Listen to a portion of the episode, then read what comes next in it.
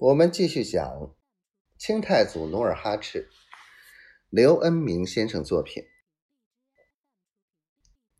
是啊，李永芳接着道：“我们在沙场卖命，那些朝内的官员有几个垫着我们的小命？有谁抚慰我们的家事？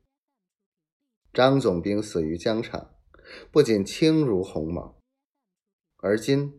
连他的眷属都被赶进深山老峪，皮老弟呀，今后可要长个心眼儿啊！皮廷相一时心烦意乱，问起林永芳失踪的后事。林永芳做了如实的讲述。他说，自被韩王努尔哈赤收编后，仍。坐镇抚顺，擢升副将，并将韩王之孙女、妻子结缘修好。韩王本人慈善爱民，不杀不掠，不动民间田产，抚顺城内的百姓依然平安度日。李永芳凑近皮廷相身边，拍着他的肩膀道。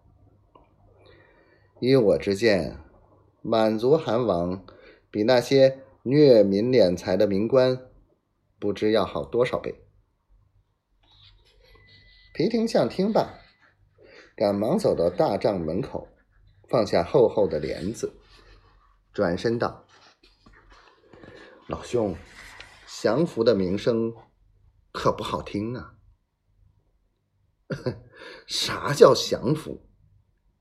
李永芳脸色铁青的道：“当年姜子牙弃殷助周，兴起周朝，为世人称道。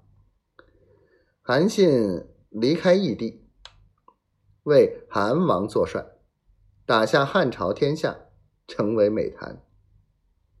为啥别人替韩王努尔哈赤出力，就招来白眼儿？”努尔哈赤不是彝人吗？皮廷相直截了当的说：“彝人，彝人，彝人就比华夏的子孙矮人一等吗？”李永芳气愤的说：“成吉思汗被称为彝人，可如今哪个汉人有他那样的雄才大略、气吞山河的气概？难道神州万里只有汉人？”才可以戴皇冠吗？